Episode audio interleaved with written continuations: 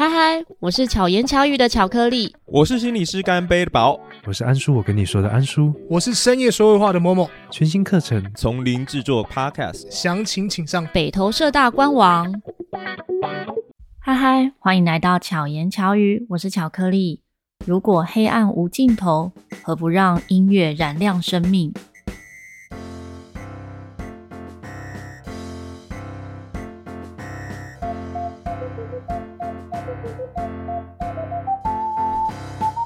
在巧言巧语 EP 十九，巧克力的特殊教学经验分享里面呢，曾经有分享过一部分视障学生们学习的过程。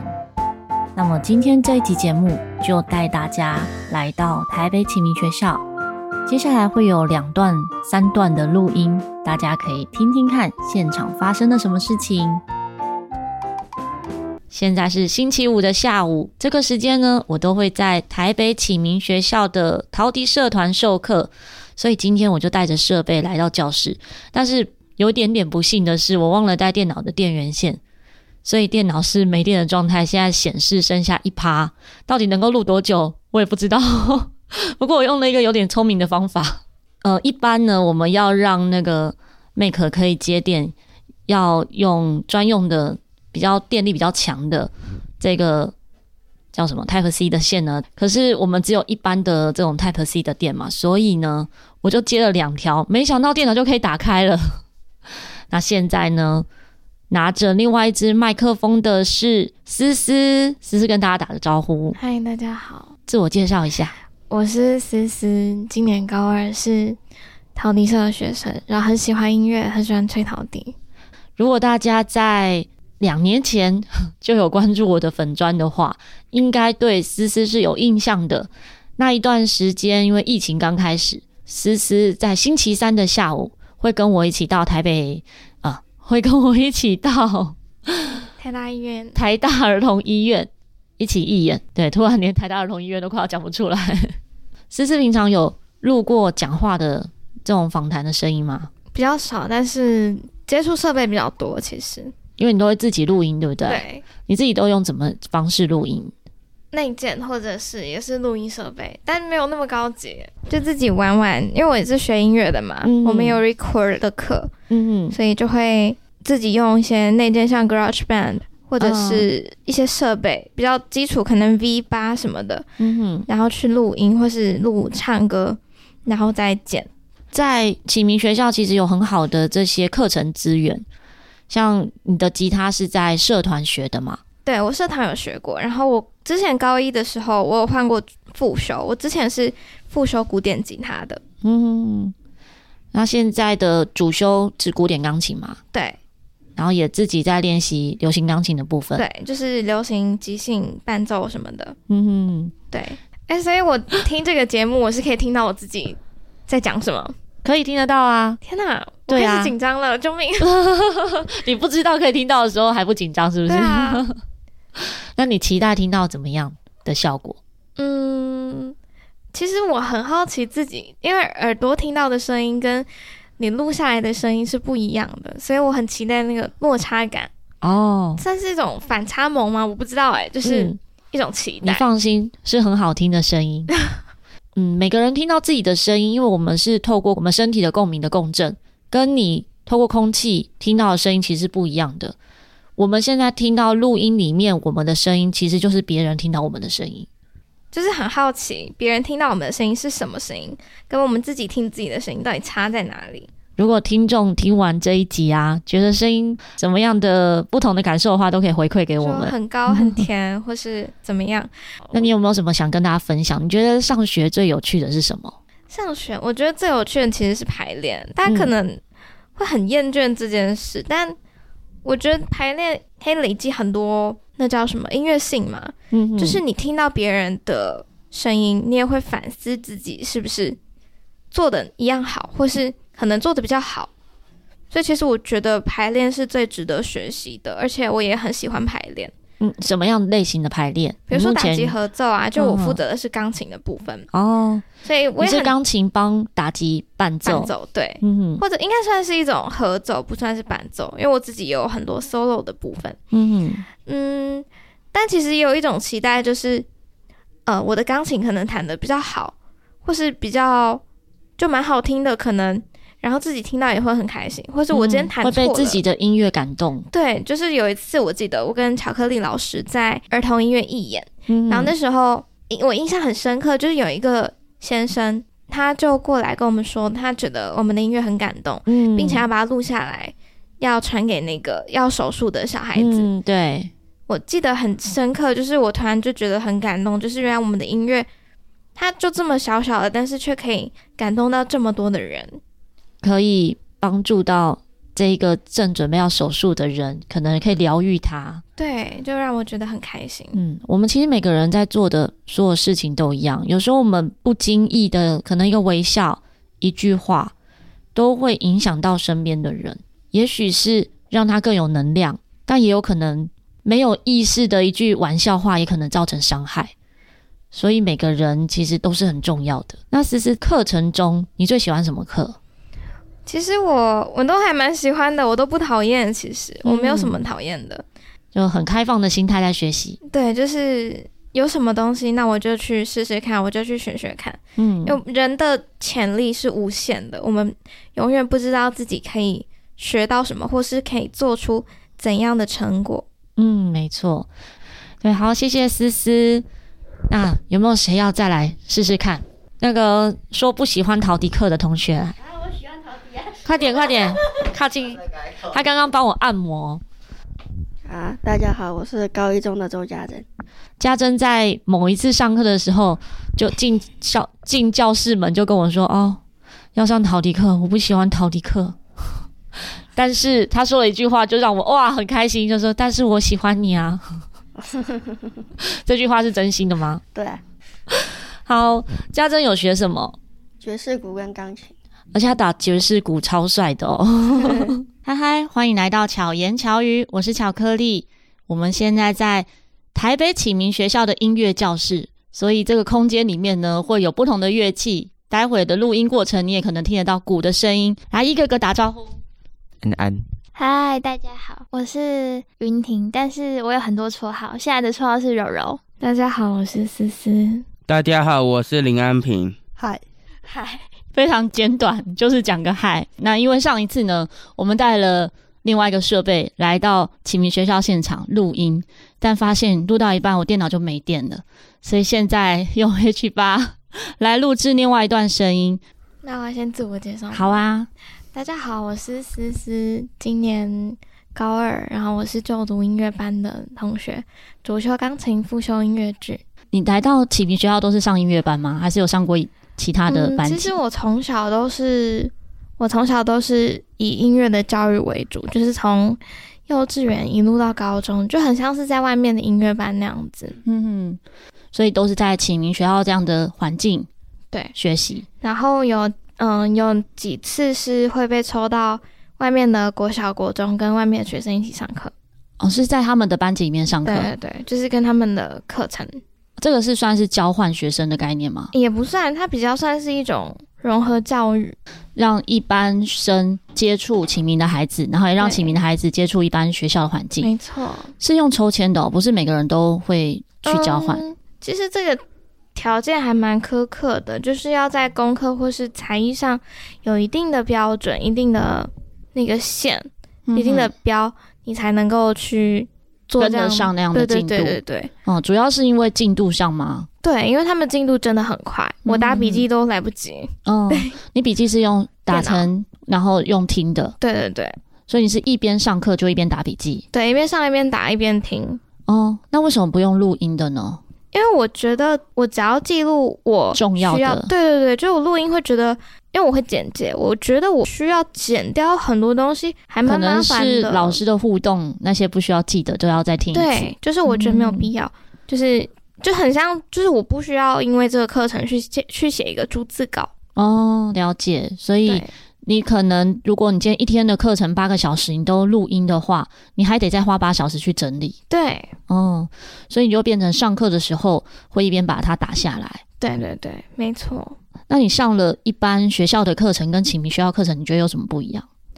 其实大同小异，课本也没什么不同，但嗯、呃，启明学校的进度其实是比较慢的，嗯哼，就是它比较缓慢，而且它没有那么难，嗯，对，他选用的教材其实都不会太难，因为毕竟我们眼睛不方便，然后然后也有很多比较多障的学生，嗯、所以基本上我们的课程内容不会到太复杂，但外面的学校大部分都是以明眼人、一般生。为主，所以选用的课程的教材会稍微难一点，嗯、然后老师的进度也会稍微快一点，会比较有好像在赶进度的感觉。对对对，就是我们可能才国二就要上国三的内容。嗯，那你自己比较喜欢怎么样的环境？我觉得两种都有各自的好处，哎，我没有特别喜欢哪一个，嗯、所以觉得都是可以接受的。就是、对我都可以接受，但是如果他们两个能融合在一起，我会觉得更好。嗯，或者是折中，对，就是折中，不用那么极端。对，启明可能可以适时的多一点内容，但是一般校也许不用步调那么快。对，以环境来讲，待着的这样子的感受，你觉得两者有什么样的差异？当然是我们学校会比较友善啦，因为毕竟它是 for visually impaired 的，就是以 for 盲人嘛，所以它的动线、它的路。整体的环境都觉得比较安全，对，会比较安全，你可以很安心的在这边跑跳，对对对，跑跳走这样子，对啊，常常看到有学生这样冲来冲去，我想说他是看得见吗？就没有诶、欸，就算是可能嗯算是弱势，其实都还是视力不太好，对不对？对的，所以这样冲来冲去还是很危险诶、欸。对，就还是有一定的危险性。学校有没有规定不能在这边跑步？其实不能跑，嗯、不可以跑。不能在早上奔跑。对啊，但我还是有遇到有学生在奔跑。对啊，我们好像都不太注意，就是有没有在早上奔跑这件事情。嗯，是还是有蛮多同学会奔跑的。对，呵呵呵，了解。那你自己最喜欢启明学校的什么部分？我喜欢，我最喜欢我们学校有关音乐的教育，就是它跟音乐外面的音乐班基本上没有什么不同，甚至有更多的课程，有打击合奏、太鼓、主副修、音乐史、和声。等等的内容其实是非常非常充实且丰富的，而且学校的音乐资源真的很完善，嗯，就是设备也都蛮好的。对，就像我们现在在的琴房就有三台钢琴，我们有八间琴房，对，所以是十一哎呀，十几台钢琴，对，没错，对，所以其实资源很丰富，然后也很完善。那同学们会常常使用这里的琴房吗？哦，oh, 这边其实之前是还蛮一间难求的，嗯，就是大家会抢，就是会特别喜欢哪几间的钢琴这样，对对，就每个人习惯的触键都不一样，嗯、所以、嗯、或者是唱起来的感觉共鸣，或是有没有窗户之类的都不一样，嗯，所以有时候会抢，嗯，大家都有自己习惯的那个地方，嗯哼哼，对。那启明学校的同学们的相处跟一般校的同学的相处，你觉得感觉有什么不同？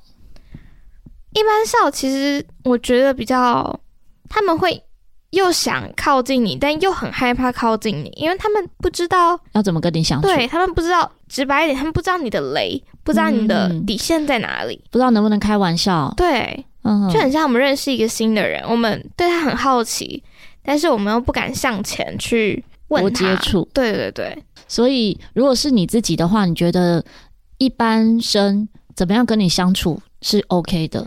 我其实从来没有定义自己是一个视障者，嗯哼，所以我觉得你怎么对一般人，你怎么对其他人，你就怎么对我，嗯，对，就是因为我还有一点点视力，就很少很少的视力，嗯、所以算是微光吗？对对对，还看到一点大的影像，嗯哼，所以我我觉得，纵使我现在是一个全盲，我还是不会认为自己是一个视障或多障的学生，嗯，我还是觉得你们可以用一般人的方式对待我。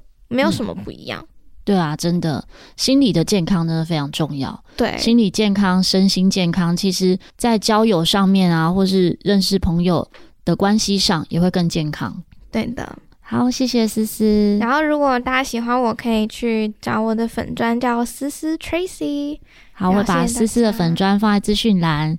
接下来，我们云婷要不要跟大家分享一下？好，云婷自我介绍一下。大家好，我是云婷，然后今年高三，我是读升学班，因为我的目标是音乐系，所以就是上升学班的课之余，我还有上所谓的主副修和音乐相关的学科，这样。所谓升学班跟音乐班有不一样吗？升学班它就是未来的出路，无非就是考学测、升上考，然后考大学。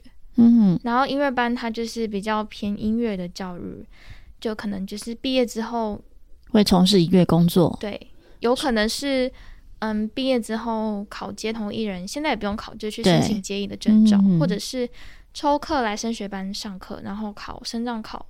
哦，所以即使是念音乐班，一样也可以念升学班里面的内容，就是某一些课可以抽离。嗯哼哼，所以两个都是需要具备的，对不对？如果要考大学的话，都要。如果是要考音乐系的话，嗯，那你现在在准备过程还好吗？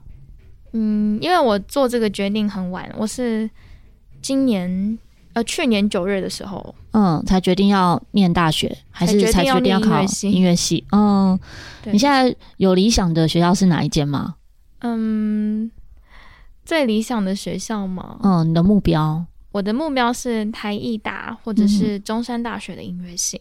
嗯，那如果没有考上的话，还有一个目标就是希望独招可以上那个南印科大的流行音乐系。哦，好，希望你可以考上你喜欢的学校。嗯，那你在准备过程中有没有什么想跟大家分享的？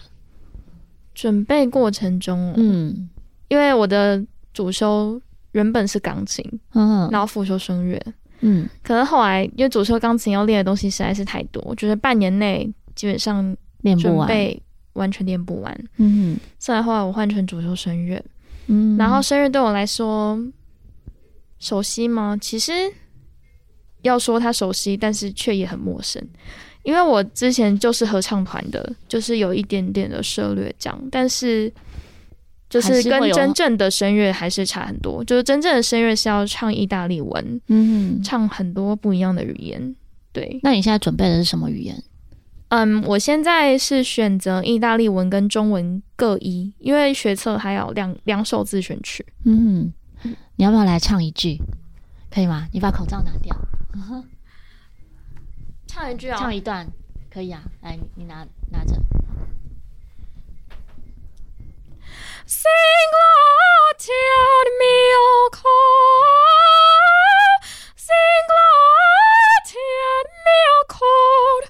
就意大利文就是这样子。这首歌是什么？叫《Ridente la Calma》，是莫扎特的曲子。哦，很好听。我第一次听你唱声乐。哦，是吗？哦，对对。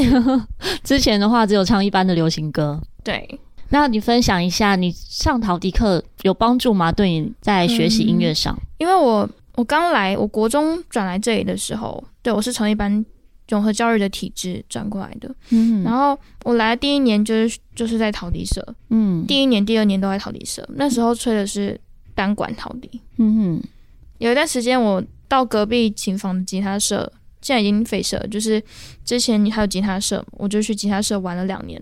嗯，然后到我高三之后，我想说，那我就继续回来学。然后那时候就是机缘巧合下，那时候有跟老师买副管陶笛。嗯，可是在我回陶笛社那一年，我在练乐器练太认真，然后手 就手滑，就把陶笛给摔了。然后后来老师就说，那我可以吹三管。嗯，对，所以我就。跟老师买了三管的陶笛，这样，嗯，然后我觉得他对我来讲是一个挑战嘛，因为以前就只要顾好一个管就好，嗯，但现在要顾到三个关，嗯，而且我后来自己额外又有一支圆的陶笛，嗯，所以我要练两套不一样、完全不同的陶笛的指法，对，要记。然后对我来讲，就是在两只陶笛的转换吧，就蛮蛮，嗯，困难的，这样，嗯嗯。那有觉得舒压放松吗？嗯，蛮放放松，就在那么死板的学习音乐的环境下，还蛮需要，就偶尔唱个歌，或是弹个爵士钢琴，吹个陶笛，放松调剂一下。对，嗯嗯嗯，好，希望未来在你的音乐表达上面，比如说你的嗯音乐表演啊，还是说音乐学习的历程中，你都还可以再使用到陶笛。一定会的，一定会的。那你自己在一般校转过来的时候，你那时候是念完全是一般生的学校吗？对，里面就只有我一个师长生。当时是为什么没有选择启明学校？嗯，因为我从国小就一直都是待在一般学校，以前就有去过启明，但是以前觉得启明的环境不是我所想要的。嗯嗯嗯嗯。那什么原因再进到启明？我那时候很尴尬，因为一般学校有一个东西叫资源班，嗯哼，但他就是。比较可能需要协助的同学，嗯，但像我，我以为我一开始可以进到资源班，但是学校说你你只是视力上的不便，嗯，但你其他还是跟同学一样，嗯，所以他们只给我待在普通班，嗯，然后在普通班里就只有为数不多的抽离的时间是有巡回老师来帮我可能个别加强这样子，对，但是这样就变成说，因为一般学校有太多的考卷，嗯，就可能。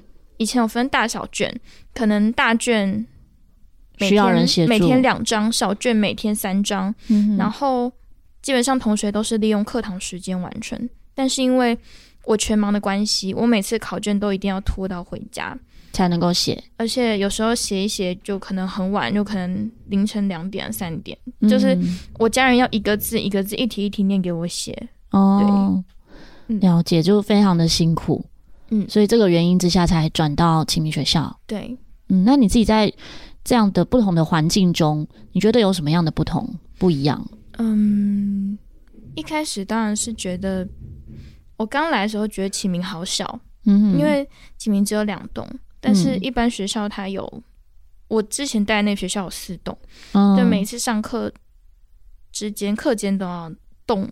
移动很多，就可能这一栋要转很多个弯啊，或者是定向，嗯、但是在启明就不用，而且在一般学校我们需要拿那个手杖，嗯，但在启明我们可以完全不拿手杖，就就可以很安心的在这边走动。还有一个，就除了环境之外，就是刚提到的那个课堂进度，一般学校老师讲课都讲很快，而且有些老师不讲课本，直接讲习作，等于说原本的内容你可能都还没有吸收到。嗯，也许老师是预设同学们已经懂了，然后就直接讲习作的例题之类的。对，直接讲，嗯，就会更。它有一个好处就是我们作业可以变少，但是坏处就是我们需要预习，而且要预习非常多。老师可能一个礼拜就可以讲完一个单元。嗯，对。但是在启明，我那时候印象很深刻，就是我是国二转来的，但我发现他们却还在讲国一上的进度。哦，对。所以当时这样子的准备，你要念大学的话，会不会有影响？嗯，我还好，因为我会跟老师要那个跟得上一般生的进度的那容。我会直接跟老师要，或者是私下跟老师约时间上课。哦，对，了解。好哦，谢谢云婷的分享。嗯。大家喜欢今天的分享吗？真的是心血来潮的几段录音，那也尽量还原现场的真实状况，可能段落跟段落之间。会跳得有点突然，但就没有再增加说明，大家应该都听得懂吧？那因为启明学校的学生人数其实没有很多，所以陶笛社团的同学呢，就是一共有六位同学，在每一年、每一届、每一个时期呢，遇到的学生状态其实都不太一样。刚开始的前面几年，其实真的遇到的同学，多数是就是视觉障碍。到这几年，越来越多的多重障碍的孩子，所以大家在学习的过程中会遇到不一样的状况跟问题。也希望可以透过这一次录音分享，让大家更认识这一群孩子。不知道跟你原本的想象有多大的差异呢？因为我常常会听到有朋友说，看不见的孩子，他们一定音感很好吧，一定都非常有天分吧。会有很多很多这样的既定印象，其实真的不一定是这样。他们一样需要很认真努力，甚至花更多的时间来练好一般人要练习的东西。但也不是要大家听完录音之后就是用同情的眼光。那如果你好奇他们应该要怎么样被对待的话，也欢迎可以遇见他们的时候直接询问，这是最好的方式。那最近呢，有一些朋友有分享了他聆听巧言巧语之后的一些想法。现在分享的是不具名的听众留言，这一则是留言给巧言巧语七十八集计程车这一集。他说：“老师，你真的是天使，你的正能量带给计程车司机一道光，一道希望的光。”巧遇达人六十五集快乐屋这一集，他说：“对待每一道料理都是这么用心专注，害我朝思暮想，超想吃的啦！我明天就可以吃到了，好开心！真的希望大家可以多多支持我自己很喜欢的店家。”巧言巧语八十一集的回馈哦，告别二零二二。老师，您在二零二二年做的所有事情，都让世界变得更美好，都是有意义的。谢谢老师，真的很感谢有朋友们留言回馈分享，这一些文字声音，真的都是创作的很大的动力。希望如果你听完节目有任何想法呢，都可以随时留言回馈给我，或者在 IG 该篇贴文中分享也非常好，就可以让我知道大家听完节目之后有什么想法。那么如果喜欢巧言巧语，欢迎大家可以在各大平台分享你喜欢的节目，以及订阅关注。那也敬请在 Apple Podcast 给予五颗星。希望巧克力可以陪伴你，巧妙克服生活中的压力。我们下一次再见，大家拜拜。